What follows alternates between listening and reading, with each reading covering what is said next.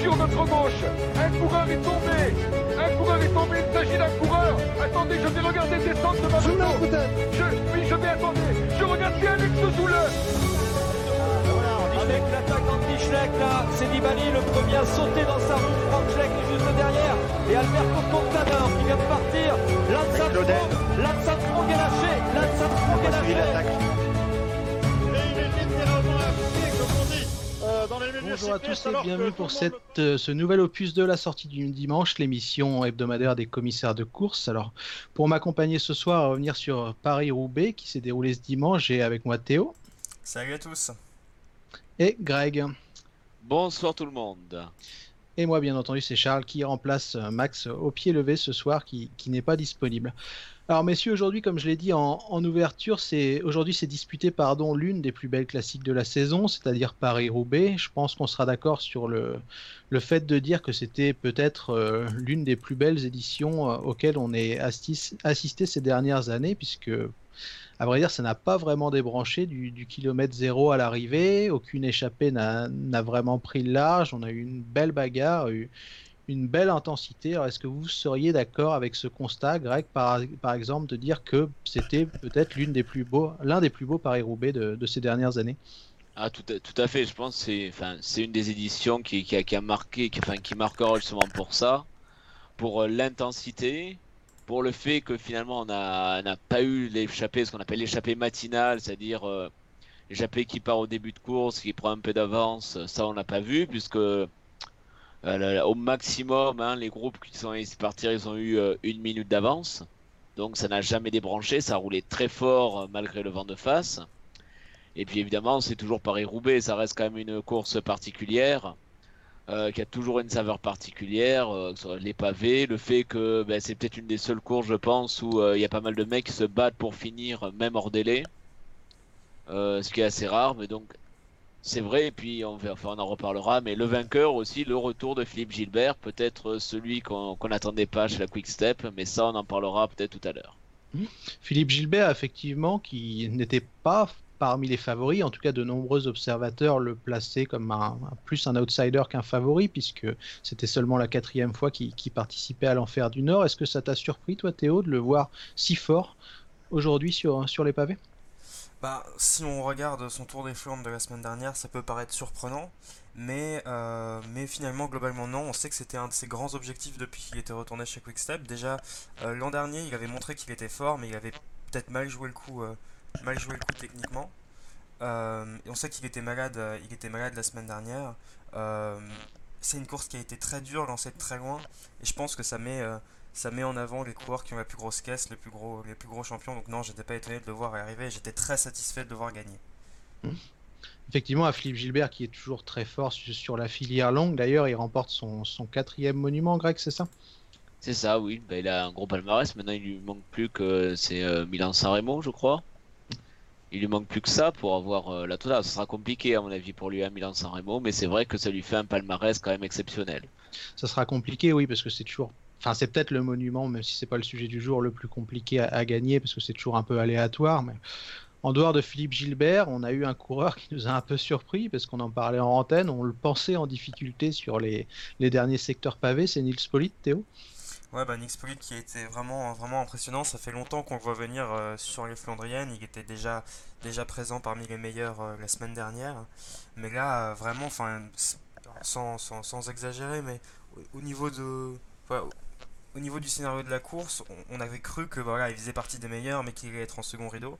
Et euh, à peut-être 25 km de l'arrivée, il a semblé trouver une seconde jeunesse. Faut pas oublier que, que Polit, il avait fait partie, enfin, dès le début des toutes premières attaques, avant même, avant même les, premiers, euh, les premiers secteurs pavés. Euh, et du coup, bah, le voir résister comme ça jusqu'à la fin, vraiment ça, ça a été marquant. Greg, on a pu voir que malgré tout, sur les secteurs pavés, il semblait, il semblait être détaché. Oui, alors c'est vrai, tu l'as dit, c'est important à dire qu'il était à, l'attaque euh, dès le début. Après, on l'a vu donc dans le dans le groupe, euh, enfin le groupe, la bonne échappée qui est sortie très tard avec euh, donc Gilbert, Lampart, Van Mark et Sagan qui est sorti. On l'a vu et on s'interrogeait, lui qui est un gros rouleur, qui est plutôt en roule toujours, hein, qui prend toujours ses relais. Ça peut-être qu'on y reviendra niveau tactique. Est-ce qu'il va tenir hein, face à ces vieux face à ceux qui sont meilleurs sprinters que lui? Et finalement, on été assez surpris de le voir tenir, être le seul capable de, suivre Gilbert euh, jusqu'au bout, euh, jusqu'à perdre sur le sprint, enfin dans le, dans le duel final. Mais enfin, il confirme son, beau début de saison. Euh, la Katusha, son équipe en a bien besoin. C'est un peu lui qui apporte euh, dire que des bonnes nouvelles. Euh, mais donc ça va être un cours à suivre pour la suite, notamment sur les classiques, parce qu'il a l'air très à son aise et c'est assez prometteur pour la suite. Alors justement, avant de redonner la, parole à Théo, tu parlais de la tactique, Greg. Est-ce qu'il a bien joué Polite dans le final? Est-ce qu'au au, final, pardon pour la répétition, il n'aurait pas dû se caler à deux bornes de l'arrivée dans la roue d'un Gilbert? Parce qu'il y avait Lampard derrière, certes, mais est-ce que Gilbert craignait pas encore plus que Polite le retour de Lampard et, le fait de peut-être perdre la victoire même au profit d'un coéquipier Vas-y, vas-y, vas-y c'est compliqué, on a tous un peu l'image d'un Polite euh, qu'on voit comme une bête à rouler un peu, un peu stupide à mm. cause de, du, du de l'an dernier où il se fait, il se fait voler par, euh, par Jérôme Cousin. Mais là, je trouve pas qu'il en, est, euh, qu'il en est trop fait. Il était généreux dans l'effort, mais, mais pas non plus, pas non plus trop, trop dispendieux. Je pense pas qu'il aurait dû s'arrêter de rouler parce que, enfin là, s'il s'arrête de rouler, il est sûr de perdre, alors que là, il peut toujours espérer taper, taper Gilbert, Gilbert au sprint. Euh, je pense que c'est au niveau. Il aurait pu peut-être un peu mieux gérer son sprint et euh, anticiper un petit peu plus parce qu'on sait que Gilbert est peut-être plus explosif et essayer de lui couper l'intérieur. Mais à part ça, euh, à part ça, je pense pas qu'il y ait grand-chose à se reprocher. Greg, tu disais qu'il était prometteur. Alors c'est vrai, c'est un résultat prometteur pour lui, mais il faudrait pas qu'il vienne à le regretter parce que moi, à chaque fois qu'on me dit qu'un coureur est prometteur, surtout après une deuxième place à Roubaix, je pense à, je pense à Seb Van Mark qui, je crois que c'est en 2012, il fait deuxième derrière Cancellara et c'est ça sa première grosse perf. Après, euh, après je crois que c'est aussi la même année où il gagne le Blad. Et ben même s'il est, très fort, il fait toujours partie des meilleurs, il n'a jamais gagné, regagné une classique flandrienne. Donc peut-être que dans quelques années, Poit regrettera, regrettera ce Paris Roubaix 2019. Alors, justement, on reviendra sur, on reviendra sur Van Mark après, mais, mais sur Polit, sur la stratégie, mais est-ce qu'il y a vraiment le choix enfin, de... Parce qu'attendre, là on parle de revenir, mais après, est-ce qu'il y avait vraiment toutes les infos sur les écarts derrière, sur Sagan, sur Van Mark, etc. Peut-être qu'il a peur aussi de tout perdre, de finir 5 euh, ou 6ème. Ça, on ne sait pas euh, s'il avait eu toutes les infos réelles à l'oreillette, si on lui dit vas-y. C'est possible. Euh, et... Hein. Et effectivement, ce que, ce que j'ai pas pris en compte non plus, c'est que Polite n'a pas l'expérience d'un Gilbert. Donc, quand tu arrives pour la première fois de ta vie pour la gagner sur un monument, peut-être que tu es un peu moins serein, disons, qu'un vieux briscard comme Philippe Gilbert qui a gagné énormément de grandes courses. Alors, vous évoquiez. Euh, justement, voilà, justement, je te coupe juste pour dire que, enfin, Madio, on l'a rapidement entendu sur France Télévisions, qui soulignait ça chez Gilbert, c'est que c'est un des coureurs les plus intelligents et que si jamais euh, il n'y avait pas eu les oreillettes, il aurait euh, beaucoup d'autres courses à son palmarès. Effectivement, euh, un bel hommage de, Marc Madio à, son ancien coureur Philippe Gilbert. Alors, tu évoquais Van Mark, euh, Greg. J'ai une question un peu provocatrice, forcément, par rapport à lui. Est-ce que Seb Van Mark est un éternel loser? Un loser, c'est un, petit peu méchant. Ou malchanceux, plutôt. Malchanceux, c'est peut-être plus, voilà. Malchanceux. Hein. Parce qu'aujourd'hui, il a voilà, des ennuis mécaniques dans, le, dans, le dernier, fin, dans les derniers kilomètres qui, euh, qui l'obligent à changer de. Enfin, à s'arrêter. Donc, évidemment, c'est course perdue alors qu'il se sentait bien. Alors, visiblement, j'ai vu passer sur Twitter qu'il était, euh, qu'il était au fond du trou là en arrivant, hein, que le journaliste de l'interview et après il est parti pleurer tellement il était dégoûté, quoi. Donc c'est un peu malheureux, bah, c'est un coureur généreux de le voir encore malchanceux. C'est un peu, enfin, voilà, c'est tout Paris-Roubaix aussi, hein, c'est, le succès de Gilbert et c'est aussi les larmes ou les douleurs des autres euh, coureurs. Théo, tu voulais rebondir sur le, sur le sujet? Il est malchanceux, mais encore une fois, euh, il n'a pas super bien joué le coup, le coup techniquement. Alors, j'ai pas revu la scène exactement de l'attaque de Gilbert à une 25 km de l'arrivée au moment où Van Aert pète. Mais euh, Van Mark, il se fait piéger à cet endroit-là. Finalement, il réussit à, revenir euh, grâce à Lampert notamment. Mais euh, encore une fois, alors qu'il était un des plus forts du groupe, il se fait avoir par une manœuvre. donc... Mais est-ce qu'il pensait pas que Sagan allait revenir tout seul aussi et que du coup il bouche, c'est trop tard après pour boucher le, trou? Non, non, je parle du moment où, c'est Gilbert, Sagan et Polite qui partent. Et derrière, il y a Lampart, euh, Van ah euh, et, Van Mark.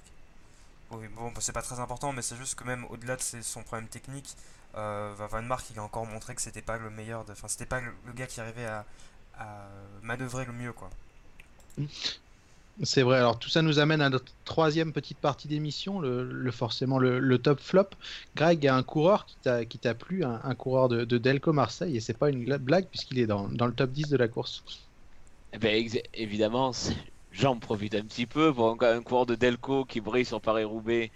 C'était pas attendu, et c'est donc euh, Evaldas Kevicius qui finit 9ème. Et peut-être certains s'en souviennent, c'est lui qui avait fini hors délai l'année dernière et hors délai assez loin puisque euh, il finit, même la route était réouverte. on avait vu ces fameuses images hein, que sur les réseaux sociaux, même c'est passé peut-être sur euh, Stade 2. Hein, donc on voit euh, qu'il répare, enfin il, crève, il répare tout seul avec, il va chercher le vélo sur la dépanneuse, il repart tout seul et malgré la circulation, ils ont réouvert le vélodrome l'année dernière que pour lui. Et aujourd'hui, donc, il finit, ben, il fait top 10. On l'a même vu à l'attaque un petit moment. Et donc, je pense c'est un peu une des belles histoires hein, de, ce Paris-Roubaix. Mais en, dehors de la belle histoire, Greg, est-ce que le plus impressionnant, c'est pas que Siskevicius il, finit, il fasse dans le top 10 euh, à la pédale et qu'il n'ait pas profité d'une échappée matinale comme on peut, le voir parfois sur, sur Paris-Roubaix? Mais c'est vrai que c'est aussi ça, peut-être la surprise. Mais enfin, j'ai rapidement su déclaration. Il a dit qu'il voulait absolument finir, mais beaucoup plus vite que la dernière fois. C'était trop long. Donc je pense qu'il avait vraiment. Euh, il a vraiment un cœur d'éviter la galère de l'année dernière et de ne pas finir à voir des, d'arriver devant, d'aller prendre sa douche assez vite et de pas attendre euh, une, une, heure de plus ou deux heures euh, pour euh, prendre la douche. J'espère pour lui qu'il aura d'autres hors de sur d'autres grandes courses. S'il fait la même chose l'année suivante, ça peut être plutôt une bonne chose. Enfin bref, Théo, pour passer au, top, toi c'était la, la de Kenin que tu, que tu voulais pointer, je crois. Bah oui, parce que fin, quand on regarde le top 10, on voit qu'il y, a 4 coureurs de cette équipe dans, dans, les 10 et même 4 coureurs de cette équipe dans les 8. Quand on voit qu'il y a des équipes qui ont à peine un coureur dans le top 40, c'est tout simplement hallucinant. on, pointe tout le temps la maîtrise tactique des Quickstep, mais s'ils parviennent à avoir cette maîtrise tactique, c'est parce que bah, ils, sont toujours en, ils sont toujours en surnombre. Euh, donc euh, bravo à eux, bravo à leur, encadrement, euh, bravo à Patrick Lefebvre. C'est vraiment impressionnant, mais bon, je pense qu'à terme, ça peut, ça peut lasser. Ceci dit, je crois que ça faisait depuis la victoire de Terpstra qu'ils n'avaient pas gagné par Roubaix. Donc mmh. bon, le fait qu'ils soient toujours nombreux fait que des fois, on a tendance à oublier qu'ils gagnent pas tout le temps. Alors passons au flop si vous le voulez bien, les gars. Il y a une équipe qui a surpris si, si De Koenig a, brillé, c'est Jumbo Visma. Alors on était tous un peu estomaqués, je, de, je crois, de voir Wood Van Aert euh, tout seul en train de chasser et Martin Weinans euh, limite lâché en queue de peloton et pas s'arrêter pour, pour attendre son leader. Ça t'a surpris, Greg? Ben oui, ben, je pense un petit peu comme tout le monde. Euh, de Van Aert, il a dû s'arrêter plusieurs fois on n'a jamais vu un de ses coéquipiers, notamment euh, Vinance, hein, qui était pourtant un, équipier désigné. À la rigueur, on peut dire qu'on laisse Tennyson devant au cas où. Ça, ça peut expliquer, mais enfin, normalement, Vinance, enfin, si après les oreillettes marchaient correctement, enfin, de son même, même sans ça, d'ailleurs, il aurait pu quand même euh, faire l'effort de se tourner pour, euh, pour regarder où était son leader. Mais voir Van Aert, le pauvre Van Aert, galérer derrière, se battre derrière, pour s'accrocher, pour revenir. Il est même tombé. Il revient quand même pour attaquer ensuite, être dans, le, bon groupe et finalement lâcher parce qu'il n'en pouvait plus. Il était au bord. Hein. Là, il y a des photos là à l'arrivée. Là, il est sur le vélodrome. Il, il est écroulé par terre. Il est allé au bout de lui-même. Et voir que bon, euh, il n'a pas eu un coup de main de, enfin, de ses coéquipiers, ça, ça, ça pose un petit peu question. Surtout que Vinance termine 40ème, je crois, Théo. Donc, est-ce que tu as le même avis que Greg sur le sujet? Est-ce que ça t'a surpris, étonné? Bah oui, à la limite, que Tennyson soit conservé comme leader de rechange et qu'il bouge pas, euh, pourquoi pas. Mais on a vu Vinance, euh, peu après le début des déboires de, de, de, Van Aert, euh, être lâché du groupe, quoi. Donc, enfin, c'est totalement, totalement incompréhensible. Je pense qu'on aura, on aura un peu des infos, dans, des infos dans la presse pour savoir ce qui, ce qui s'est passé. Mais non, en fait, il n'y a aucune raison logique qui qui explique euh, la tactique des, des lotos. Alors pour finir sur, sur nos flops, Théo, euh, c'est Peter Sagan, toi, tu as voulu pointer, un Peter Sagan qui a encore une fois explosé, comme on l'avait vu sur le Tour de Flandre et, sur le, toit, et le, 3, pardon, je crois. Bah, c'est assez étonnant parce que Sagan, pour une fois, il semblait, euh, il semblait assez serein. bon, il avait été une fois un peu à la rupture dans la route Philippe Gilbert, mais c'était toujours le premier, le premier à répondre aux attaques. Euh, il jouait le coup parfaitement, parfaitement tactiquement. Et c'est même dans, le carrefour de l'arbre, on voit que, que Philippe Gilmer met une grosse mine, Sagan répond assez vite et va même montrer un peu que c'est le patron en mettant un petit coup de coude ou un coup d'épaule pour passer, passer devant Gilbert. Donc là on se dit qu'on est que c'est le retour du grand Sagan, qu'en fait il a millimétré son pic de forme, qu'il vise plutôt les Ardennaises, du coup c'est normal qu'ils soient un peu meilleurs à Roubaix. Et sur l'attaque de Nix Polite, en fait, il, tient pas du tout et il explose totalement. Euh, et vraiment, enfin, on l'a vu, il était à l'agonie sur les derniers kilomètres. Lampard l'a lâché euh, sur le plat. Il fait même pas le sprint pour la quatrième place. Donc c'est sûr que ça gagne, il a un manque de caisse. Et sur une course comme aujourd'hui où ça, ça a jamais décroché, euh, où c'est parti, je crois que Sagan lui, il est parti à une cinquantaine de kilomètres de l'arrivée. À peu près, ouais. À peu près, ouais. Bah, en fait, il pouvait pas, il pouvait pas tenir. Et cette année, on n'a pas un grand Peter Sagan. Et ça pose même la question qu'est-ce qu'il n'y a qu'une seule victoire et je ne vois pas, je vois pas remporter une des trois Ardennaises. Mais comment expliquer, Greg, à ton avis, cette baisse de forme de Peter Sagan qui volait en 2018 et là se retrouve un peu euh, en difficulté à, chaque course? Ah bah, c'est une, très bonne question. Est-ce que c'est un manque de motivation quand on a tout ouais, Est-ce qu'il se lasse Est-ce qu'il a. Je sais pas, mais c'est vrai que la manière dont il a lâché, c'est assez spectaculaire. Hein, parce que limite, on a l'impression qu'il a un souci mécanique tellement ça avance plus. D'un coup, il n'arrive pas à suivre, euh, il n'arrive pas à suivre les autres, il n'arrive pas à suivre Gilbert, il explose, mais réellement. Donc euh, c'est assez rare, je pense, pour être souligné, vu comme les années précédentes, il dégoûtait un peu ses adversaires, où il surclassait tout le monde.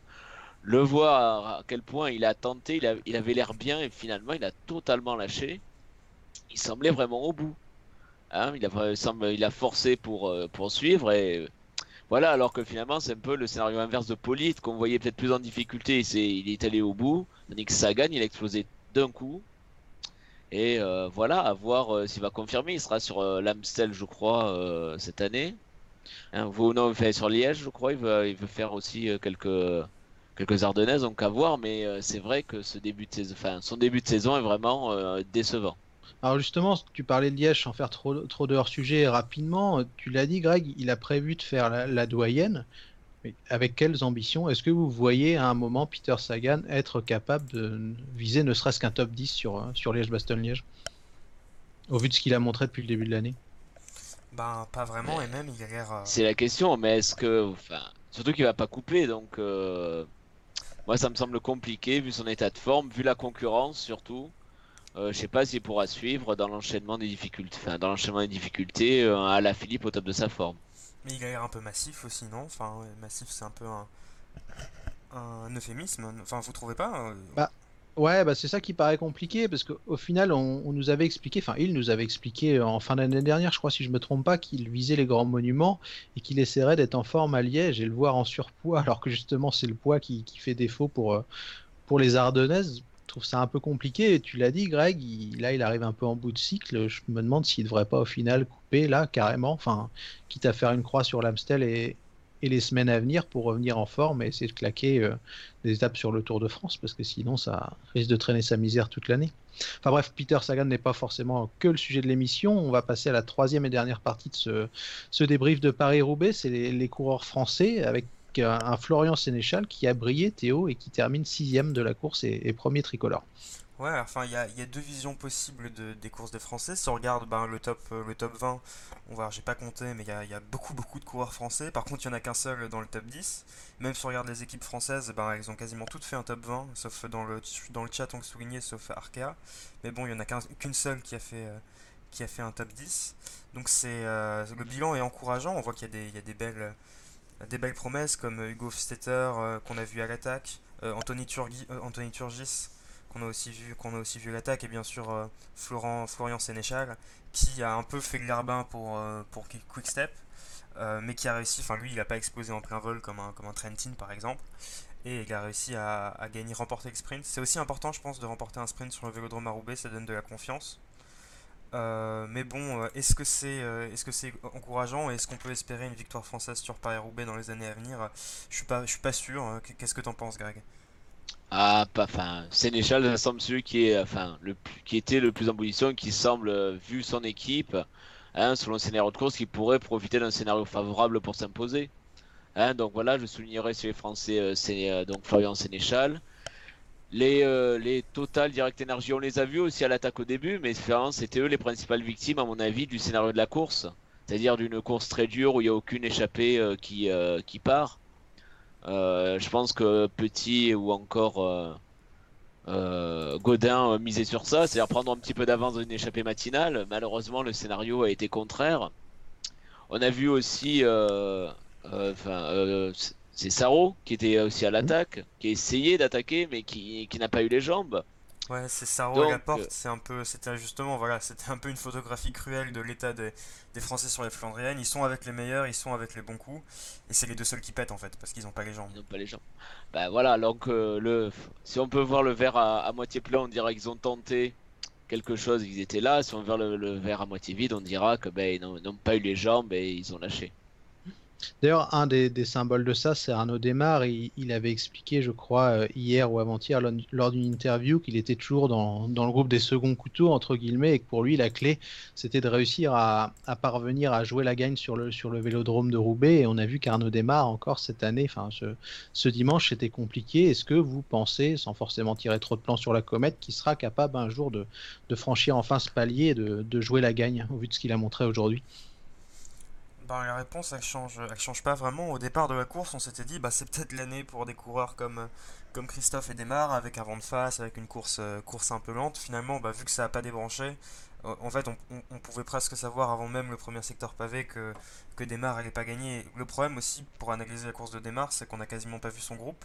Alors, j'ai vu une interview où il disait qu'il était pas loin d'accrocher le groupe qui allait jouer la sixième place pour le carrefour de l'arbre. Donc, ça aurait été encourageant, mais sinon, bah, on voit pas vraiment de progression par rapport aux autres années. Donc euh, je pense que Desmar, dans une configuration très favorable, peut gagner un jour par Roubaix, mais c'est pas sa course aujourd'hui qui, en fait, qui change euh, l'avis qu'on peut avoir sur la question. Même avis, Greg, sur Arnaud Desmar voilà, il faudra vraiment un jour un scénario ultra favorable, euh, une arrivée avec un gros groupe à la fin, mais c'est assez rare maintenant hein, sur Roubaix pour le voir s'imposer. Mais après, enfin, je sais que c'est un objectif personnel pour lui, pour son, pour son directeur sportif, pour Madio. Mais je pense pas que ça soit la course qui lui corresponde le mieux. Mais est-ce que le problème d'Arnaud Desmar maintenant, en plus, c'est pas Stéphane Kung Parce que lui, pour son arrivée, il termine quand même un peu plus proche. Il finit 11ème, je crois. Ce qui pourrait aussi mettre un frein aux, ambitions d'Arnaud Desmar, non? Bah oui, oui, peut-être que c'est plus un profil à la Kung que maintenant dans, les, dans ses profils classiques pour Paris-Roubaix, comme profil à, la Desmar. Même s'il adore cette course, hein, mais il faudra vraiment. Euh, un scénario de course sur mesure pour qu'il s'impose. Alors leur avance, messieurs, on, va bientôt passer au tour du Pays Basque. Est-ce que avant vous avez d'autres choses à souligner sur ce Paris-Roubaix? Juste avant, pour revenir, la, fin, la victoire de Philippe Gilbert, ça fait quand même plaisir après, notamment sa chute hein, sur le Tour de France. Pour cette dernière image entre guillemets qu'on avait de lui, c'était de le voir au fond du ravin, euh, remonter du fond du ravin dans l'étape des Pyrénées, je crois, qui, se plante, enfin qui tombe. Le fameux Le Parapet, Philippe, d'Alex Voilà, attention Philippe Le Parapet. Il n'a pas eu une début de saison euh, facile hein, sur les classiques. À son âge, on se demandait est-ce que c'est pas, euh, à 36 ans, est-ce que c'est pas, enfin, bientôt la fin pour lui. Le voir gagner sur Paris-Roubaix, voilà, c'est quand même une saveur particulière. Même avis, Théo, ça t'a fait quelque chose de voir Gilbert aujourd'hui gagner sur, euh, sur Paris-Roubaix? Bah oui, enfin, on, aime toujours quand, quand, des belles courses sont gagnées par des, par des beaux vainqueurs. Et euh, bon, maintenant, euh, on va attendre Milan-San Remo pour voir s'il peut faire partie des, des gens qui ont gagné 5. J'avais juste aussi un petit mot sur. Euh, c'est vrai qu'on n'en a pas parlé sur Greg, Van Avermaet, qui était quand même cité comme l'un des favoris, qui était toujours à contre-temps et surtout. qui termine justement, il termine 12ème derrière Stephen Kung au sprint sur, sur, le, sur le vélodrome. Van Avermaet, ça sent aussi un peu la fin. j'ai l'impression, enfin, c'est pas qu'une question de genre, mais c'est une question de malheureusement. Alors, est-ce que c'est parce que son équipe est faible, mais il est, il est souvent à contre-temps? Pourtant, on a vu beaucoup de CCC, j'ai trouvé, à, mi-course. Ouais, on a vu Van donc, euh, mais ils ont un peu disparu euh, quand, quand, ça devenait sérieux. D'ailleurs, un autre de ses compatriotes a aussi un peu déçu, Oliver Dassen, qu'on pensait vraiment très costaud vu de ce qu'il avait montré depuis le début de la saison. Au final, il termine aussi dans ce groupe de, de battus et de second couteau. Mais je crois qu'il était malade avant, euh, avant le ronde et peut-être que ben, il a moins bien récupéré que, Philippe Gilbert. dans, certaines équipes, on récupère mieux des, des maladies que dans d'autres. Voilà, sans commentaire, on va dire. Bref, ça nous permet une transition vers le, Tour du Pays Basque. Alors, euh, la course était peut-être moins intéressante que d'habitude parce que le, plateau y était un peu plus faible que les années précédentes et surtout, on a eu pas mal de chutes et, d'abandons. Est-ce que je me trompe si je dis que la course s'est résumée à un duel entre Astana et Bora, Théo? Euh, Non, non, on a vu, on a vu Charman remporter, remporter trois étapes et faire un top 10 Et en fait, quand ça a accéléré devant, il y avait euh, des Bora, des Astana et aussi, euh, aussi des, des UAE. Mais pas, pas grand chose d'autre. Astana, que tu nous avais pointé dimanche dernier, Greg, comme une vraie Dream Team, et c'est vrai que sur le terrain, on s'est aperçu que, que tu avais raison et qu'ils étaient assez impressionnants malgré un fail euh, un peu. Le vendredi. fait le vendredi. Ils ont été, voilà, ils sont passés à l'offensive. le samedi. On les attendait le vendredi dans un raté. Ils se sont ratés, justement. Et euh, heureusement, ils Aguirre, enfin, ils se sont rattrapés le lendemain hein, pour euh, bousculer. euh, c'est euh, Bourman qui a pris le maillot. Hein, pour, et pour reprendre euh, le maillot, car enfin, vu l'équipe alignée, entre guillemets, euh, ils avaient de grandes ambitions, notamment Isaguirre. Je pense que voilà, hein, c'était promis, c'est un, vrai objectif pour l'équipe. Et donc, ils ont renversé euh, la course à la dernière étape. Mais c'est vrai qu'ils sont bien loupés la veille. Bien loupé la veille et bien rattrapé le samedi, effectivement. Mais la Bora m'a moi aussi impressionné parce qu'au final, Charman, on l'attendait peut-être pas aussi fort. Enfin, même si, comme je l'ai dit, il a un peu bénéficié du fait que des gars comme Alaphilippe et Katkowski bâchent assez vite, malheureusement, à cause de, de chutes. On a vu que Conrad un peu en retrait, mais Bourman pas mauvais. Bourman qui a d'ailleurs failli perdre le podium à cause d'une mauvaise orientation dans, dans le final de la dernière étape et qui a été reclassé. Je crois qu'il il finit troisième au, au général. La Bora, est-ce qu'elle vous a, est-ce que Greg, elle t'a aussi euh, impressionné, si ce que tu la Ah voyais ben, moins forte que ça? Le- pour eux, le, bilan est forcément positif. On avait parlé de Charman, on avait parlé, euh, c'était lundi dernier. On avait dit que lui, il allait viser les victoires d'étape. Et ben, un peu, pour le coup, ça s'est réussi parce que trois victoires d'étape, euh, c'est quand même euh, important hein, sur une course d'une semaine, sur une course World Tour. Bourman, il, prend une, une autre étape et il prend le maillot pendant, même si c'est qu'une journée, c'est déjà pas mal. Donc oui, hein, pour la Bora et peut-être même c'est l'équipe qu'on n'attendait pas à ce niveau-là. Hein, C'est l'équipe qui a bien su profiter des circonstances de course, notamment le vendredi, hein, dans un raté. Bourman, il- enfin voilà, ils ont vraiment bien joué le coup hein, pour attraper finalement tout ce qu'ils pouvaient attraper. Il y a une troisième équipe, c'est Théo, tu l'as nommé, l'équipe UAE qui, qui s'est aussi illustrée avec notamment Tadej Pogacar qui n'en finit plus d'impressionner. Il a remporté le Tour de l'Algarve euh, au mois de février et là il joue avec les meilleurs sur, euh, sur une épreuve du World Tour. Enfin, quelle progression assez fantastique pour Pogacar qui, on le rappelle, est néo-pro et a remporté le Tour de l'avenir l'an dernier. Ouais, mais Po- Pogacar, qui est aussi un coureur, assez complet, il a fait une bonne, bonne performance sur le contre-la-montre. C'est un coureur qui est mûr et ça semble être le, type de coureur qui, bah, voilà, qui s'embarrasse, pas vraiment des, courses de préparation, ce genre de choses. Dès son retour, il a repris au Grand Prix Miguel Indurain juste la, veille de la course et je crois qu'il avait terminé 6ème, 6ème ou 5ème après avoir aussi attaqué et fait des, des kilomètres dans le vent. Donc euh, lui, c'est aussi un des gros, gros, gros phénomènes euh, du cyclisme mondial. Alors peut- peut-être pas à son niveau, mais euh, en parlant de phénomène du cyclisme français, on peut peut-être parler de la course, euh, course des Français. Des FDJ notamment, ouais. Ouais, des- de la Groupama surtout, ouais. Avec Valentin Madouas et David Godu. Alors c'est un peu une course frustrante parce qu'ils ont tous les deux perdu du temps dans des, dans des, pour des circonstances bêtes. Godu normalement, notamment sur chute. Euh, et ils n'ont pas réussi à accrocher les roues des meilleurs. Mais il y a quand même des signes encourageants. Euh, sur la dernière étape, David Godu, il est vraiment pas loin de partir avec le groupe, euh, Mm. le groupe des 6. Il était mal placé. Et Valentin Madouas, on l'a vu à l'attaque aussi, notamment ben, l'étape que gagne Bourman. on a vu voilà, un Valentin Madouas offensif. Valentin Madouas qui continue d'impressionner par sa régularité, je trouve, même s'il était encore un peu juste et que je pense qu'en montagne c'est compliqué, effectivement, il, il est impressionnant. Alors pour finir sur ce Pays Basque, parce que l'heure tourne, juste pour ceux qui n'auraient pas suivi, on, va rassurer par rapport à Julien Alaphilippe, parce que c'est forcément le grand favori des Ardennaises et euh, on l'avait vu se tenir le poignet lors de, l'étape où il avait chuté et il reprendra dès mercredi à l'occasion de la flèche, de la flèche Brabanson. Plus de peur que de mal et on devrait le voir, je pense, au, au top euh, dès l'Amstel euh, dimanche prochain. Alors ça me permet une transition justement sur la- l'Amstel, messieurs, on va passer à nos pronos, donc on va essayer de se planter, comme d'habitude. Théo, quel est ton podium Ouais, mon qui ne va pas se passer pour euh, l'Amstel? Je tiens déjà à rappeler que j'avais dit euh, Da- euh, Damien Godin hein, pour, euh, Paris-Roubaix ce, dimanche. Je sais même pas s'il a terminé. Mais pour l'Amstel, euh, bah, je vois bien Alberto Bettiol. Pourquoi pas, qui s'enflamme. Euh, c'est vraiment le, type de coureur qui correspond aux nos parcours qu'on a depuis 2-3 ans. Euh, donc je vois bien euh, Bettiol l'emporter un peu de nouveau voilà, en, sortant en facteur à un moment devant euh, Julien Alaphilippe. Et pop pop pop pop pop. pourquoi pas Alejandro Valverde Je sais, oui, pour l'instant il est annoncé présent. C'est un coureur qui répond, qui répond présent. Je crois qu'il a jamais gagné l'Amstel. Donc, donc voilà. Et toi, Greg? Alors, je vais dire Van Der Poel. Il est, ça arrivera frais. À la Philippe et. euh, Allez, Lutsenko. Théo, tu voulais rebondir avant que je te donne les miens Ouais, j'ai un petit pari additionnel. Euh, Valgren ne sera pas dans le top 64 de euh, le vainqueur sortant. Un pari risqué d'ailleurs qui m'amène à dire que Valgren est méconnaissable euh, depuis le début de l'année. Comme quoi, quitter Quickstep, c'est pas toujours le pire. Peut-être que quitter Astana aussi, ça peut être compliqué de temps en temps. Bref, donc mon prono à moi, je vais donner Julien à la Philippe, je pense, parce qu'il il a quand même impressionné. Derrière, je dirais euh, Mathieu Van comme a dit Greg, et pourquoi pas une surprise ou une confirmation plutôt, puisqu'il vient de remporter le Tour des Flandres, Alberto euh, Bettiol en troisième. Alors messieurs, les- l'émission est, est terminée puisque ça fait déjà une demi-heure qui- que nous sommes en, en direct. Donc euh, je vais vous souhaiter à tous u- une bonne soirée. Merci de nous avoir écoutés et on se donne rendez-vous dimanche prochain en direct à 19h pour la une nouvelle émission de la sortie du dimanche. Salut à tous. Salut à tous À bientôt.